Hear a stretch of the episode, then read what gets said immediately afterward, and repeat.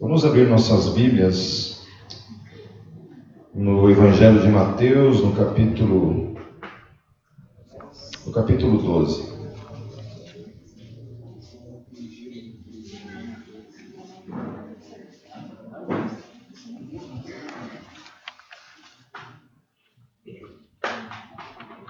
Deixem abertas suas Bíblias 12, a partir do verso 22. Como eu anunciei, o tema do que nós vamos tratar hoje é a blasfêmia contra o Espírito Santo. Esse é um tema bem polêmico e nesses meus 26 anos de, de caminhada na fé eu já ouvi de tudo tudo que é tipo de aplicação, entendimento sobre, afinal de contas, o que é a blasfêmia contra o Espírito Santo. Quando a gente fala a blasfêmia contra o Espírito Santo, o que realmente nós estamos falando e tratando no que diz respeito a esse assunto. Então, por exemplo, muitas pessoas podem pensar que blasfêmia contra o Espírito Santo é xingar o Espírito Santo, né? Sei lá, falar um palavrão para o Espírito Santo e aí já é Elvis, né? Uma vez que você blasfema contra o Espírito Santo, isso não tem volta, não tem retorno.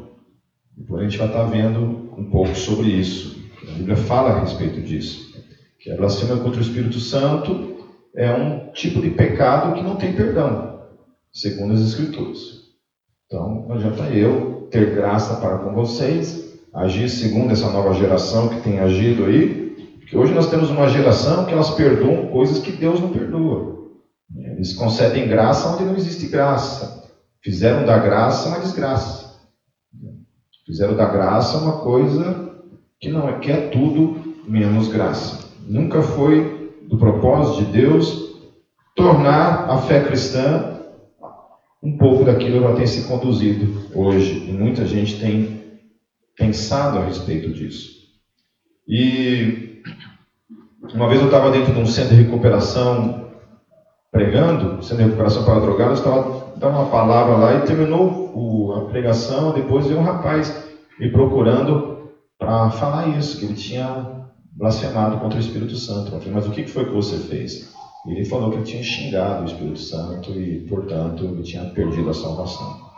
Eu fiquei um tempo conversando com ele ali, tentando explicar para ele que não era isso, mas, no fim, isso tinha se tornado crônico na mente dele e não pelo menos naquele momento ali, não tive como tirar isso da mente dele. Eu já vi pessoas que, por exemplo, são excluídas, foram excluídas da igreja porque fizeram aquelas coisas antes de casar.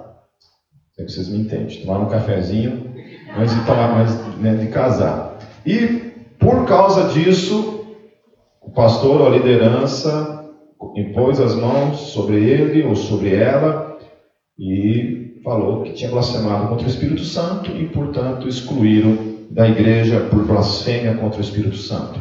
Então, a blasfêmia contra o Espírito Santo, nesse caso, seria a imoralidade sexual. E por aí segue.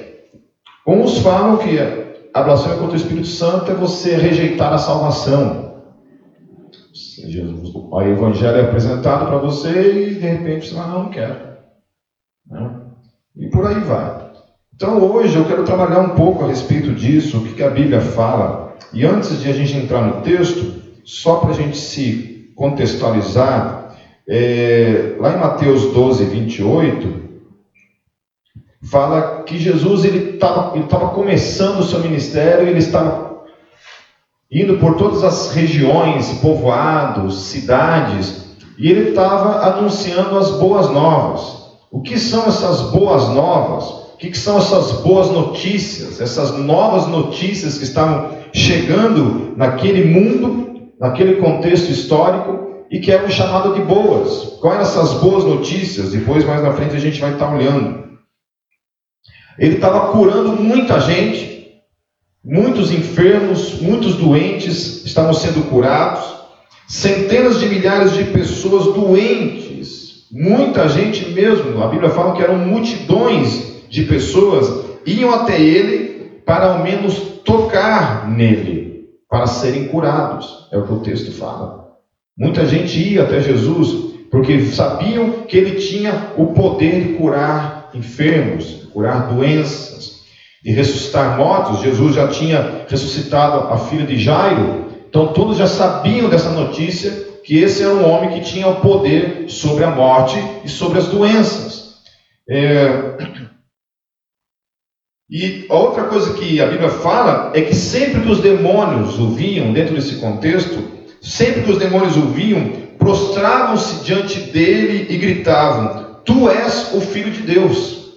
Então havia essas evidências na vida de Jesus, esse poder de operar milagres, e havia também um poder sobrenatural sobre os demônios, que eram temidos por todo mundo.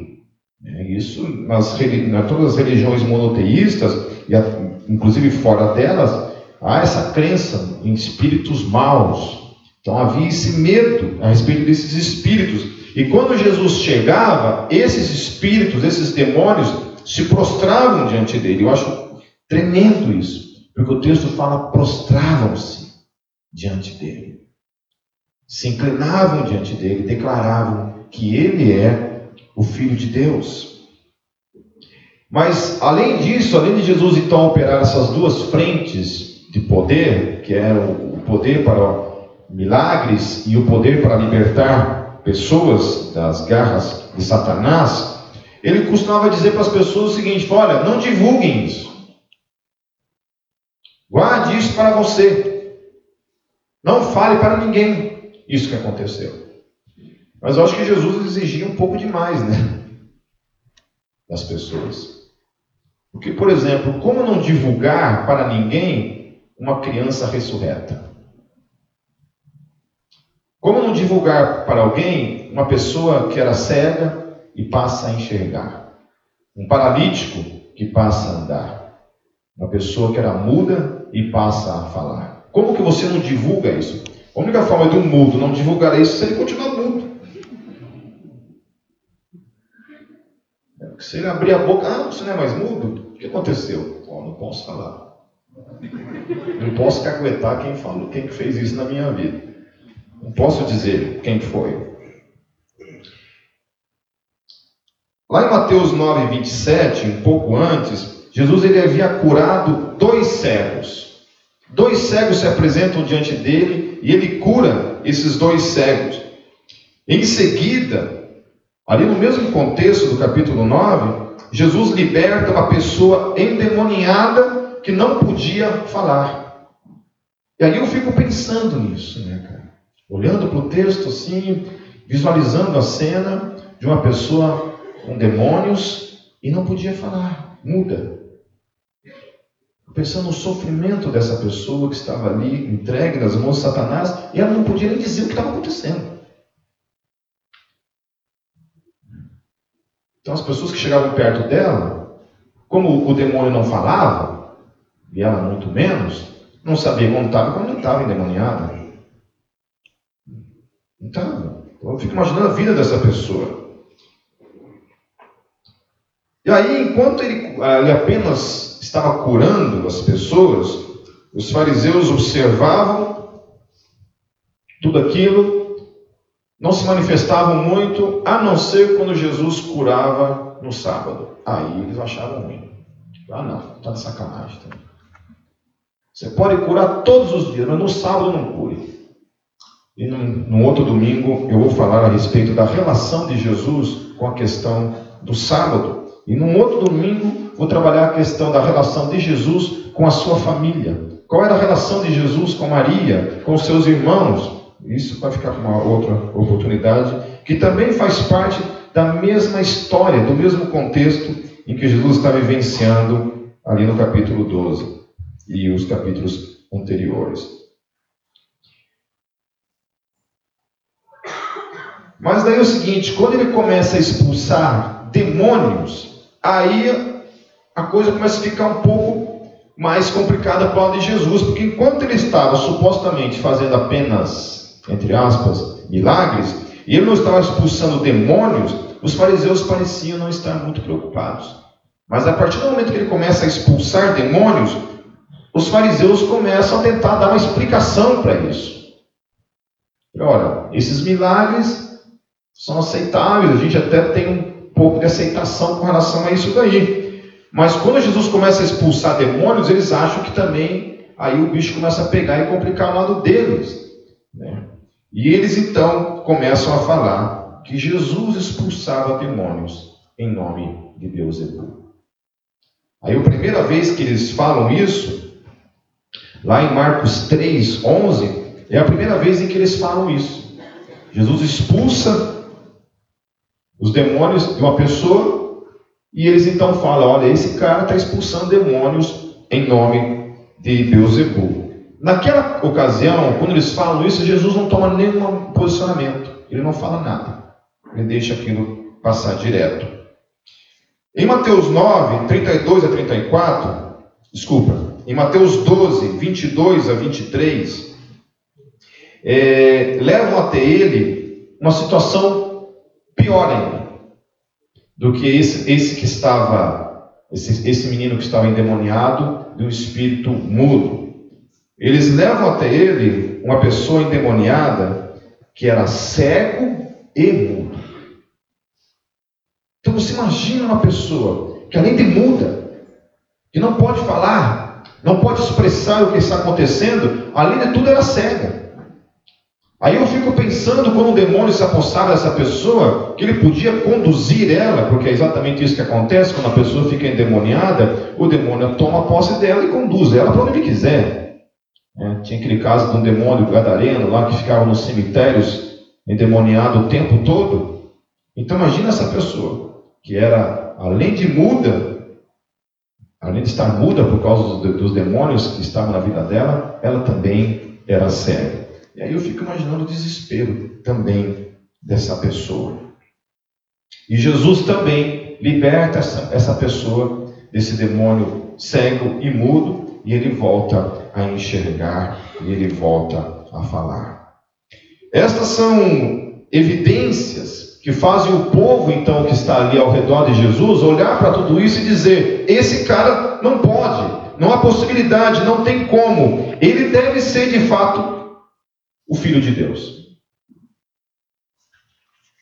E aí isso começa então a entrar em contraste com a concepção que os fariseus tinham acerca dele e dizer então, não, não pode. Não pode. E, inclusive esse demônio que ele acabou de expulsar aí, em nome de Beuzebu, é que ele fez isso. E aí então, tratando a questão, vamos ler então, a partir do verso 22, Vamos ler a história. O que acontece então? Então, estejam fixos na mente de vocês. Que Jesus já vem de uma história, então, de milagres acontecendo na vida dele. Os fariseus já haviam dito que ele expulsava demônios em nome de Beuzebu. Portanto, ele já estava expulsando demônios, ressuscitando mortos. O ministério dele estava mais do que evidente as provas, as evidências que apontavam que ele era o Filho de Deus, algo reconhecido não somente pelos seres humanos que estavam ao redor dele, mas o testemunho dos próprios demônios quando chegavam diante dele e se prostravam diante, dele e declaravam que ele era o Filho de Deus. Haviam então evidências fortíssimas que apontavam quem Jesus era. Versículo 22 diz assim: então levaram-lhe um endemoniado que era cego e mudo, e Jesus o curou, de modo que ele pôde falar e ver. Todo o povo ficou atônito e disse: Não será este o filho de Deus? Mas quando os fariseus ouviram isso, disseram: É somente por Beuzebu, o príncipe dos demônios, que ele expulsa demônios. Lá em Lucas 11, verso 16, o evangelho, o texto sinóptico, quem não sabe o que é sinóptico, é o texto que fala a mesma história, só que no outro evangelho, que é o evangelho de Lucas, e aí tem algumas informações a mais, porque cada um dos evangelistas, Mateus, Marcos e Lucas, relataram histórias do seu ponto de vista ou segundo o relato que eles ouviram de outros, e às vezes um tem detalhes que o outro não tem.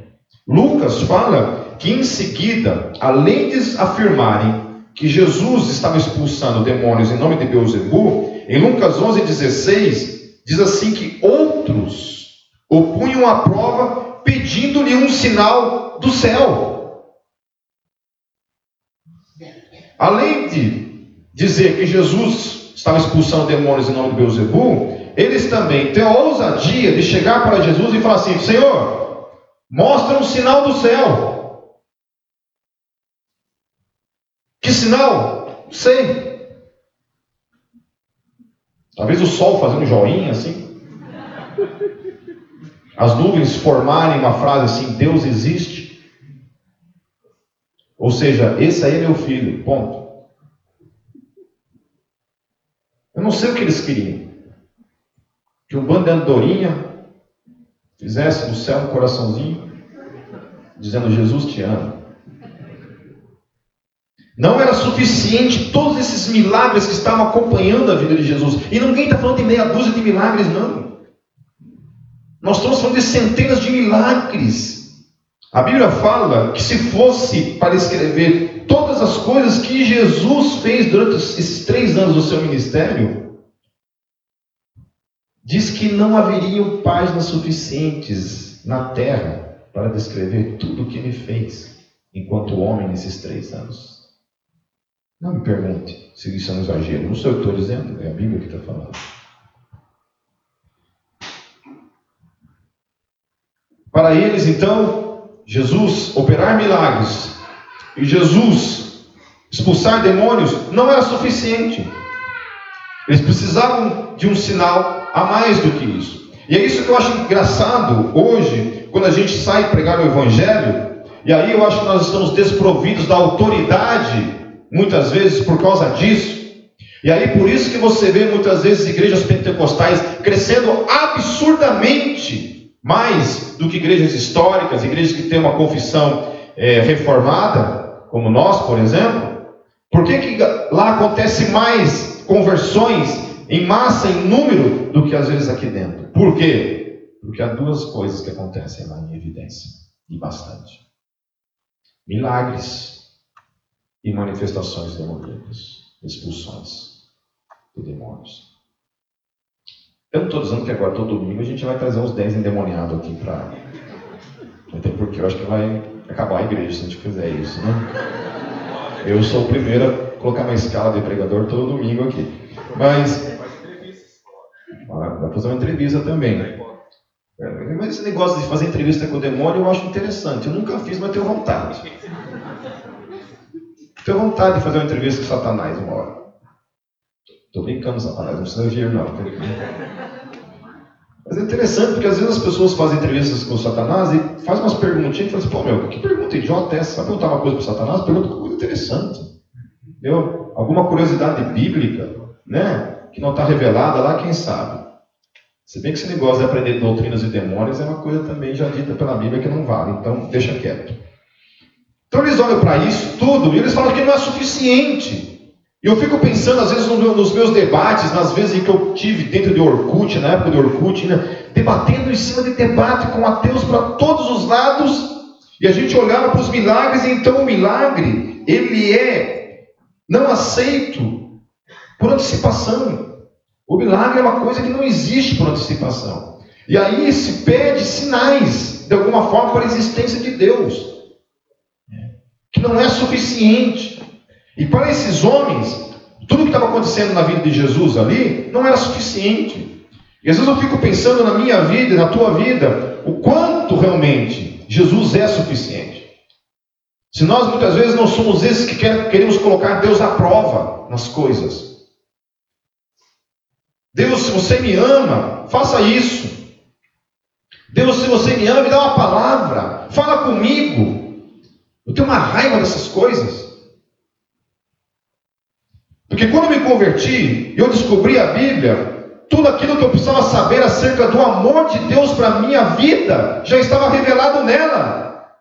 Eu não precisava que nenhum profeta, ninguém chegasse para mim e falasse assim: Pipe, eis que vos digo, Deus te ama. Ah, vá. Deus tem uma grande obra para fazer na sua vida.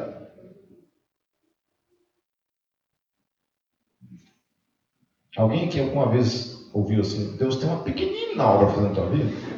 Uma michuruca obra. Escantar banco o resto da vida. Então eu nunca precisei disso. Eu nunca precisei que um profeta chegasse para mim e falasse assim, Pipe, saia pregar o Evangelho. Nunca precisei que alguém chegasse para mim e falasse, Pipe, você precisa viver uma vida de santificação, uma vida de oração, uma vida de busca. Porque a palavra já dizia isso para mim há muito tempo. Logo na minha conversão. E às vezes a gente fica assim. Eu conheço gente que eu não estou condenando o ministério do profeta. Não é isso que eu estou dizendo. Mas eu tinha uma amiga no tempo da igreja presbiteriana que ela ia todo dia numa profeta para ouvir Deus falar com ela. E eu falava para ela assim: por que você não lê a Bíblia? Porque ela não conhecia nada da Bíblia. Mas ela tinha essa necessidade desesperada de todos os dias pegar um sinal. Porque não era suficiente. E às vezes eu tenho medo de uma geração cuja palavra não é suficiente. Que precisa haver sinais da, da da glória de Deus, sinais visíveis, palpáveis da existência de Deus e a palavra de Deus não é suficiente. Eu não estou dizendo que nós não devemos ter experiências místicas, buscarmos a Deus e, quem sabe, né, provarmos da presença de Deus de uma maneira mais palpável, intensa, talvez. Eu já tive isso na minha vida, então não posso negar que eu já tive isso na minha própria vida. Mas a minha vida nunca foi movida por isso. Sempre, primeiramente, aquilo que a palavra dizia acerca do amor de Deus para com a minha vida. Quando eu lia expressões na Bíblia, frases como os nossos não não vos, não se alegrem porque os demônios se submetem a vós. Antes se alegre porque os vossos nomes estão a rolar no céu. Aleluia. Antes de eu ficar me gabando porque demônios se rendiam, havia uma outra verdade muito superior a tudo isso, que era o fato do meu e o teu nome estarem escritos na eternidade. Na eternidade. Essas são verdades que a gente precisa se apegar de todas as formas. Então, Jesus então começa a explicar para aqueles homens a irracionalidade do que eles estavam apontando e dizendo acerca dele. Lá no versículo 25 diz assim: Jesus, conhecendo os seus pensamentos, disse-lhes: Todo reino dividido contra si mesmo será arruinado e toda cidade ou casa dividida contra si mesma não subsistirá. Então Jesus começa a colocar em xeque, ele começa a ensinar também um outro, um outros princípios, um outro princípio para mim e para você. Essa questão da casa dividida. Jesus ele entende que a casa dividida não prospera, não vai para frente. E isso pode ser aplicado na minha casa, na minha vida. Conhece casal que parece gato e cachorro? São inimigos. Parece que vivem dentro de um ringue diariamente, quebrando pau.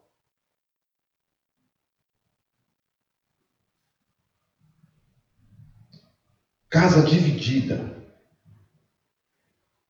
não subsistirá, Jesus está dizendo. Então, o que aqueles homens estão propondo? Falei assim, cara, vocês estão loucos. Vocês não podem estar falando sério.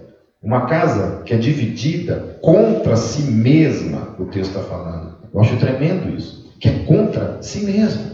Então, o casal, por exemplo, o marido que não investe na vida da, da esposa, que quer ficar brigando o dia inteiro e não, não aprende o momento de se calar, de ficar quietinho.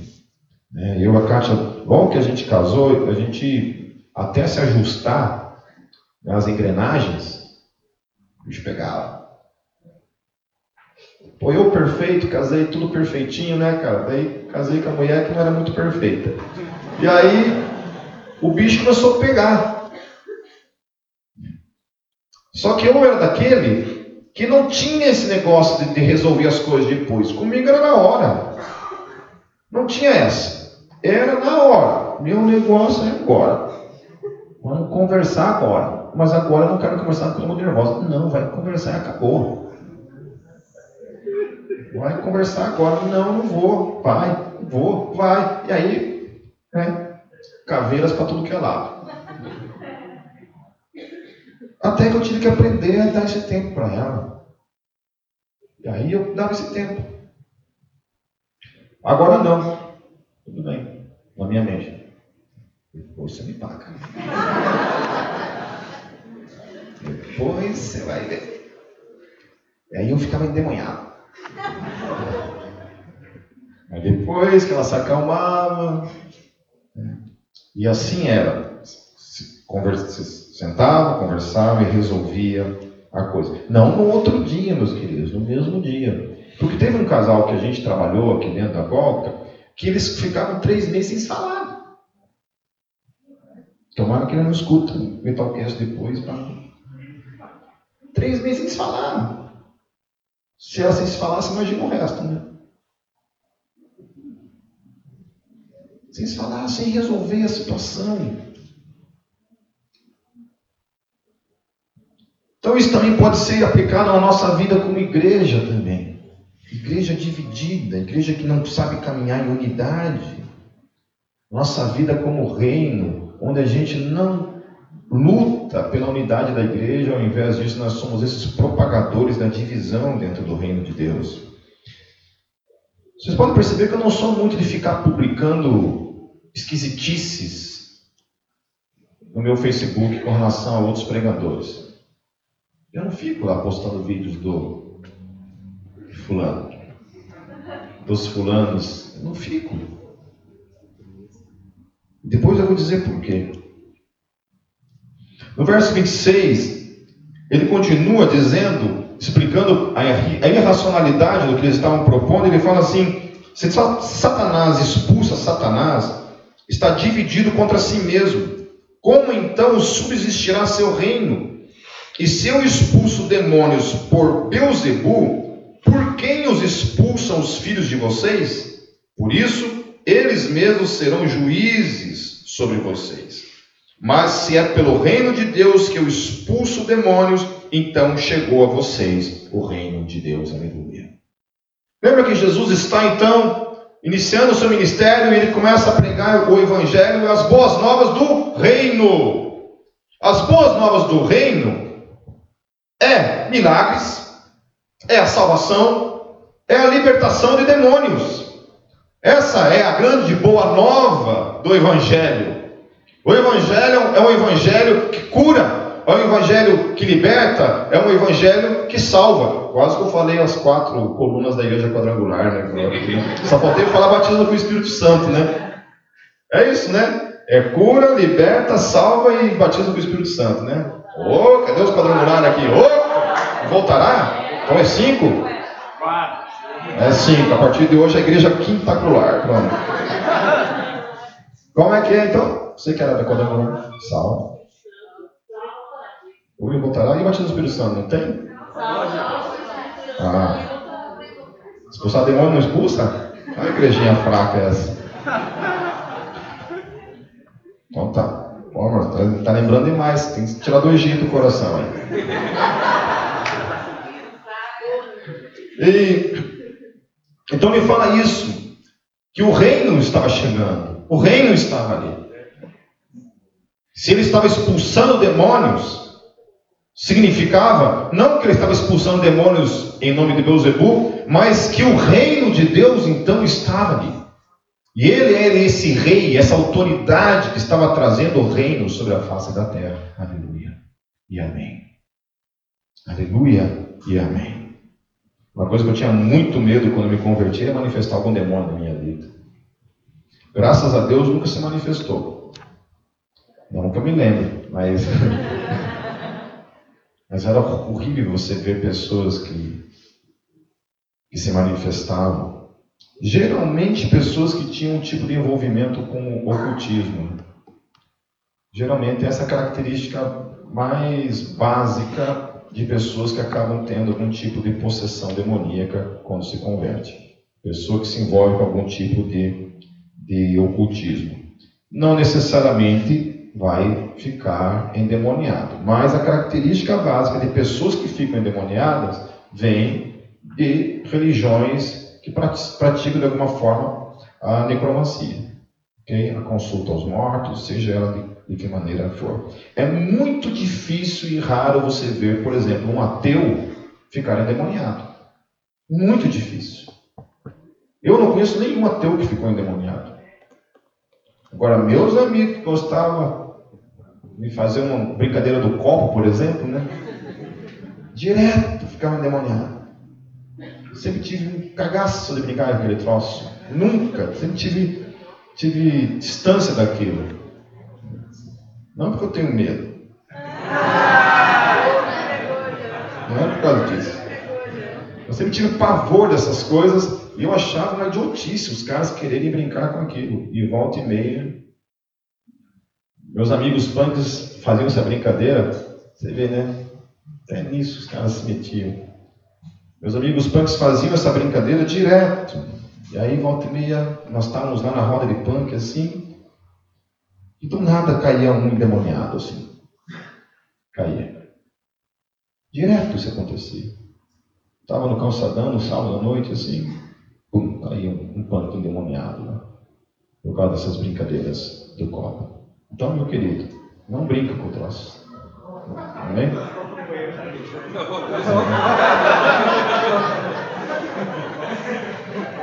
Como já se troço aqui mexer, cara.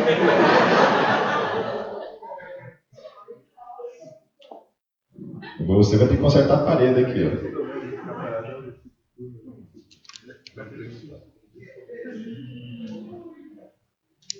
No verso 29 diz assim: Ou como alguém pode entrar na casa do homem forte e levar dali seus bens, sem antes amarrá-lo, só então poderá roubar a casa dele. Eu acho interessante esse negócio que Jesus fala seus bens. dá essa, essa impressão de que eu e você éramos propriedade, pertencíamos a Satanás. De que ele era o nosso papai. Papai, Satanás. Uma vez um, um missionário, e no intento de querer me evangelizar, ele falou isso. Falou para mim assim, que eu era filho do diabo. Ah, eu fiquei bravo. Eu, não, é, eu não sou. É. E Jesus ele fala então que para ele conseguir roubar esses bens que pertencem, então tirar da mão, ele precisa primeiro despojar Satanás. Eu acho que é interessante, acho interessante essa questão da, da autoridade de Jesus, que ele tem simplesmente pela sua própria autoridade de chegar numa pessoa que está endemoniada. E aí eu acho interessante isso, né? Porque a pessoa endemoniada não tem nenhum tipo de arbítrio, enquanto endemoniada, de optar por ser liberta. E aí Jesus, pela sua soberania, como Deus que é, ele chega e determina: saia, saia, e sai. E a pessoa é liberta sem a escolha dela de ser liberta, mas porque Jesus intervém na história dessa pessoa e a liberta pela sua soberania. Amém? Ou pela sua soberania, ou movido pela fé daqueles que trazem o endemoniado até ele. Então, essa questão de liberdade de escolha é uma questão muito complexa quando se trata de nós tratarmos a soberania de Deus sobre as coisas. Há momentos em que Deus fala: Você quer? Quero. Então tá. Tem hora que Deus pergunta: Você quer? Deus fala: Não quero. Deus fala, então vai para Satanás. Que hora que Deus fala, você quer? Você fala, não quero. Aguarde.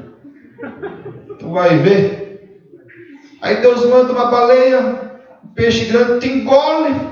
Você fica lá fazendo digestão na barriga, barriguinha dela três dias.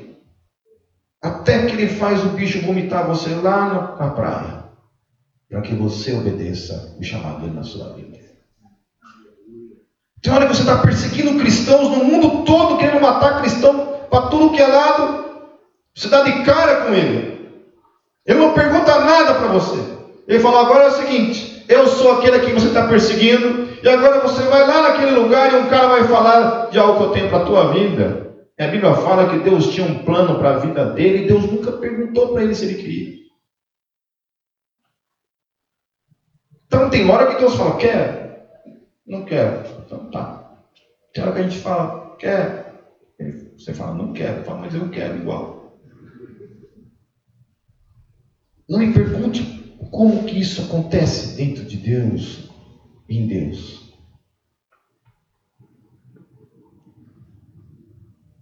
Eu conheço uma pessoa que, aqui da Gólgota, que Deus apareceu para ela em sonhos. Ela não era cristã. Jesus apareceu para ela em sonhos. E por meio de um sonho, quando ela acordou desse sonho, nunca mais ela foi a mesma.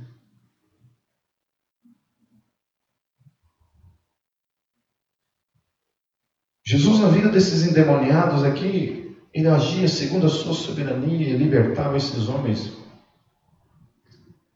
daquelas possessões por meio do, seu ato, de um ato soberano de sua parte. Eu acho tão tremendo isso, você ser dependente de um Deus soberano, de um Deus que persegue você, que cuida de você, que você tenta largar, você tenta chutar e não tem jeito, ele fica igual um carrapato grudado na sua vida. Teve uma membro dessa igreja que uma vez ela apostatou da fé, entre aspas, e começou a falar um monte de besteira de ateísmo no Facebook, para tudo que é lado. A gente teve algumas brigas na internet por causa das posturas dela. Até um dia que ela me ligou, falou, Pipa, posso falar com você? Falei, pode, marquei um horário com ela, e vim conversar com ela. E ela falou assim para mim, não sei o que eu faço. Eu já neguei Deus, eu já abandonei Deus, eu não quero saber de Deus. Mas Deus é uma coisa que fica encravada na minha mente 24 horas por dia. Eu sinto Deus me seguindo, me perseguindo o tempo todo, eu não consigo largar dele. Não consigo deixar de crer nele, por mais que eu quero não acreditar nele, eu não consigo deixar de acreditar nele.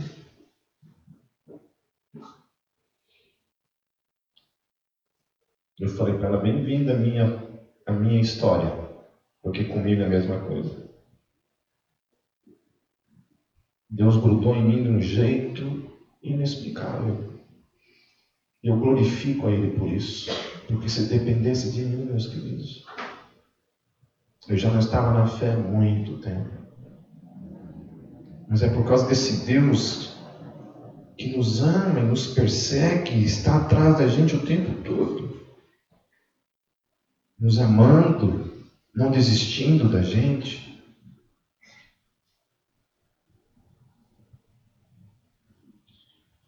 No versículo 30, Jesus diz assim: Aquele que não está comigo está contra mim e aquele que comigo não ajunta, espalha.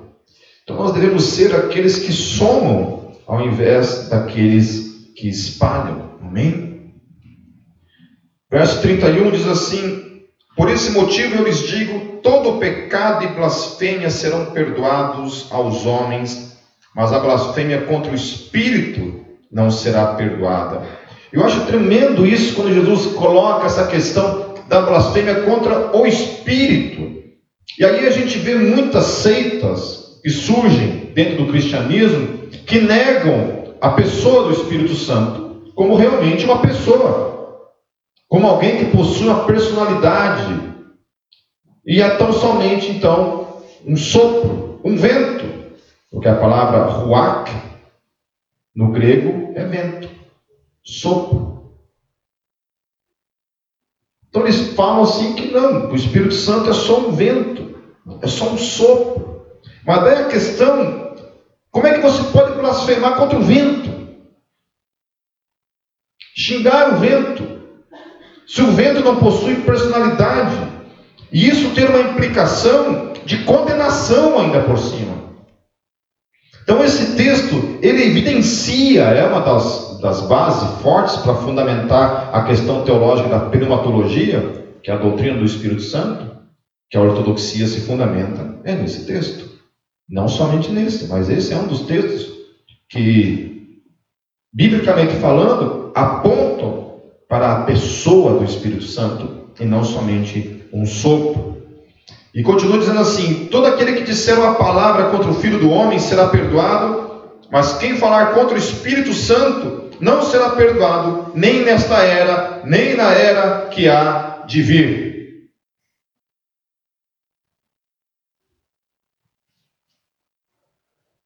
Aí o bicho pega, né? O que, que Jesus está apontando ali e nos ensinando acerca do que é a blasfêmia contra o Espírito Santo?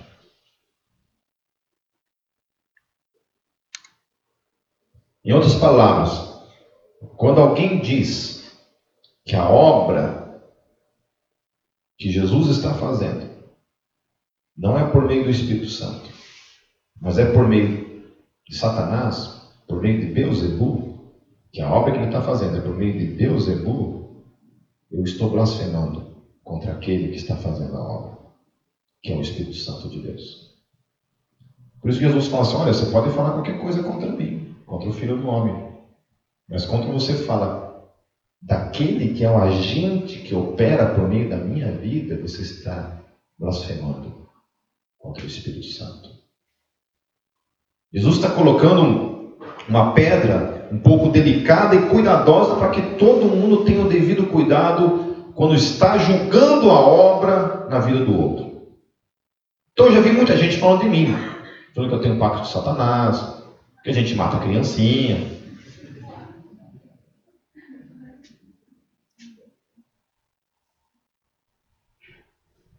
É, e por aí vai. Aí toda vez que eu lembro desse texto, eu falo assim, Deus tem misericórdia. E às vezes eu também, no ato de falar de outra pessoa e dizer então que aquela pessoa está sendo um instrumento do diabo, por exemplo, que a obra que aquela pessoa está fazendo não vem de Deus, eu tenho que tomar cuidado com isso. Quando eu falei daquela pregação a respeito de carisma e caráter, lembra disso? A gente tratou isso. Tem que tomar muito cuidado para não confundir caráter com carisma. Tem que tomar muito cuidado. Obviamente que nós não temos que dizer amém para toda doutrina que é dita por aí, dizer amém. Mas uma coisa é você dizer amém para tudo que é doutrina, outra coisa é você dizer que aquela pessoa está sendo um instrumento do diabo e só. Que tudo que ela faz na vida dela não é Deus e não é o Espírito Santo, mas é Satanás. E aí nós estamos pisando num terreno muito perigoso. É isso que Jesus está falando para mim e para você. Olha, quando você for julgar as coisas, cuidado. Cuidado. De preferência, nem julgue.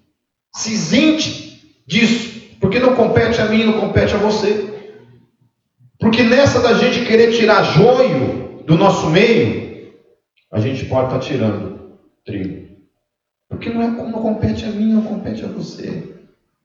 A tarefa de julgar as coisas e trazer a juízo todas as coisas pertence a Deus. Mas com isso, eu tenho todo o direito bíblico de discordar teologicamente falando no mundo todo. Tenho todo o direito teológico de discordar de todas as teologias que estão por aí. O que eu não tenho o direito de dizer é que aquele cara é um instrumento do diabo. Tudo que ele faz é obra de Satanás. Ó, até rimou. Amém? E aí ele continua dizendo assim: considere uma árvore boa, dá bom fruto. Uma árvore ruim, dá fruto ruim. Pois uma árvore é conhecida por seu fruto. Daí ele diz: raça de víboras, como podem vocês que são maus dizer coisas boas? Pois a boca fala do que está cheio o coração. O homem bom do seu bom tesouro tira coisas boas, e o homem mau do seu mau tesouro tira coisas más. Mas eu lhes digo que, no dia do juízo, os homens haverão de dar conta de toda palavra inútil que tiverem falado, pois por suas palavras você será absolvido e por suas palavras será condenado. E aí a questão que Jesus está querendo colocar, é olha, toma cuidado com as coisas que você fala. Porque quem é de Deus, quem é do bem, quem está em Cristo, toma cuidado com as palavras. Porque se você é nascido de novo, se eu sou nascido de novo, aquele que é bom não pode ficar falando coisas ruins. Por isso que é importante eu e você andarmos na sabedoria do Senhor. Estamos debaixo dessa direção, dessa sabedoria. Amém? Então é parte do reino. Curas e milagres é parte do reino. Libertação de demônios é parte do reino. Parte do espírito, a busca por unidade é parte do reino. Alguém tomar cuidado com as suas palavras no seu dia a dia, porque isso pode implicar que ao julgar pessoas, nós estamos blasfemando contra o Espírito Santo na nossa vida. E aí eu não sei mais como a gente lida com isso. Que Deus tenha misericórdia em nossas vidas. E para encerrar, eu quero ler, continuar lendo a partir do versículo 38, dizendo assim: Então alguns dos fariseus e mestres da lei lhe disseram: Mestre, queremos ver um sinal miraculoso feito por ti. Ele respondeu: Uma geração perversa e adúltera pede um sinal miraculoso mas nenhum sinal lhe será dado, exceto o sinal do profeta Jonas. Pois assim como Jonas teve três dias e três noites no ventre de, uma, de um grande peixe, assim o filho do homem ficará três dias e três noites no coração da terra. Os homens de Nínive se levantarão no juízo com esta geração e a condenarão, pois eles se arrependeram com a pregação de Jonas, e agora aqui, agora está aqui o que é maior do que Jonas. A rainha do sul se levantará no juízo com essa geração e a condenará, pois ela veio dos confins da terra para ouvir a sabedoria de Salomão, e agora está aqui o que é maior do que Salomão. Quando o espírito imundo sai de um homem, passa por lugares áridos, procurando descanso e não, des não encontra. E diz: Voltarei para a casa de onde saí. Chegando, encontra a casa desocupada, varrida e em ordem.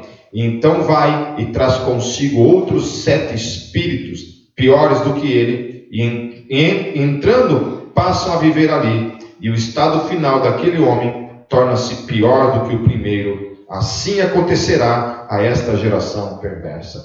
Então, olha só, no mesmo contexto, Jesus então está tratando a questão do que eles estão, estão, estão propondo duas coisas. Primeira coisa, que ele tinha que fazer mais sinal ainda. E ele falou: não, acabou o sinal tem sinal, sinal nenhum. O único sinal que eu vou dar para vocês é o sinal do profeta Jonas, o filho do homem dentro da terra, três dias e ressurreto, aleluia. Esse é o sinal que eu vou dar para vocês. Agora não, mas aguardem, que foi quando Jesus morreu e, fui, e estava ressurreto. E a outra coisa então que Jesus fala então, é o seguinte, que a blasfêmia o Espírito Santo é muito mais do que afirmar que uma obra pertence a Satanás. Mas, em conclusão, é quando nós renunciamos à obra do próprio Jesus na nossa própria vida. Quando a gente renuncia, a gente apostata na fé, eu ouço tanta idiotice no meu dia a dia, tanta gente que abandona a fé por tanta estupidez, tanta coisa idiota, tanta coisa estúpida. E aí eu temo aquilo que Hebreus 6,4 diz: Ora, para aqueles que uma vez foram iluminados, provaram o dom celestial, tornaram-se participantes do Espírito Santo, experimentaram a bondade da palavra de Deus e os poderes da era que há de vir, e caíram. É impossível que sejam reconduzidos ao arrependimento, pois para si mesmos estão crucificando de novo o Filho de Deus, sujeitando-o à desonra pública.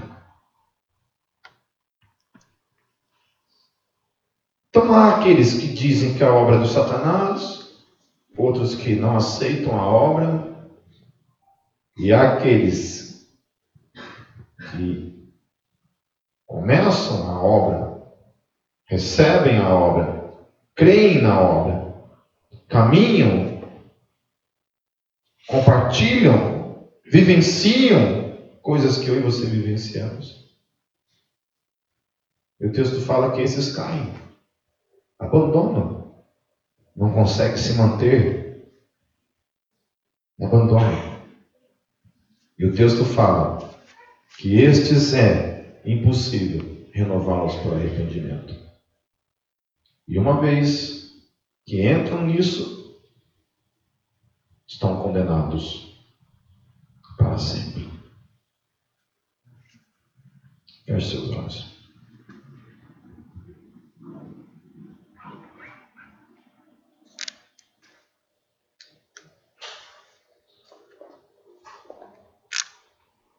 Senhor Deus, quero pedir graça e misericórdia para com as nossas vidas, Senhor.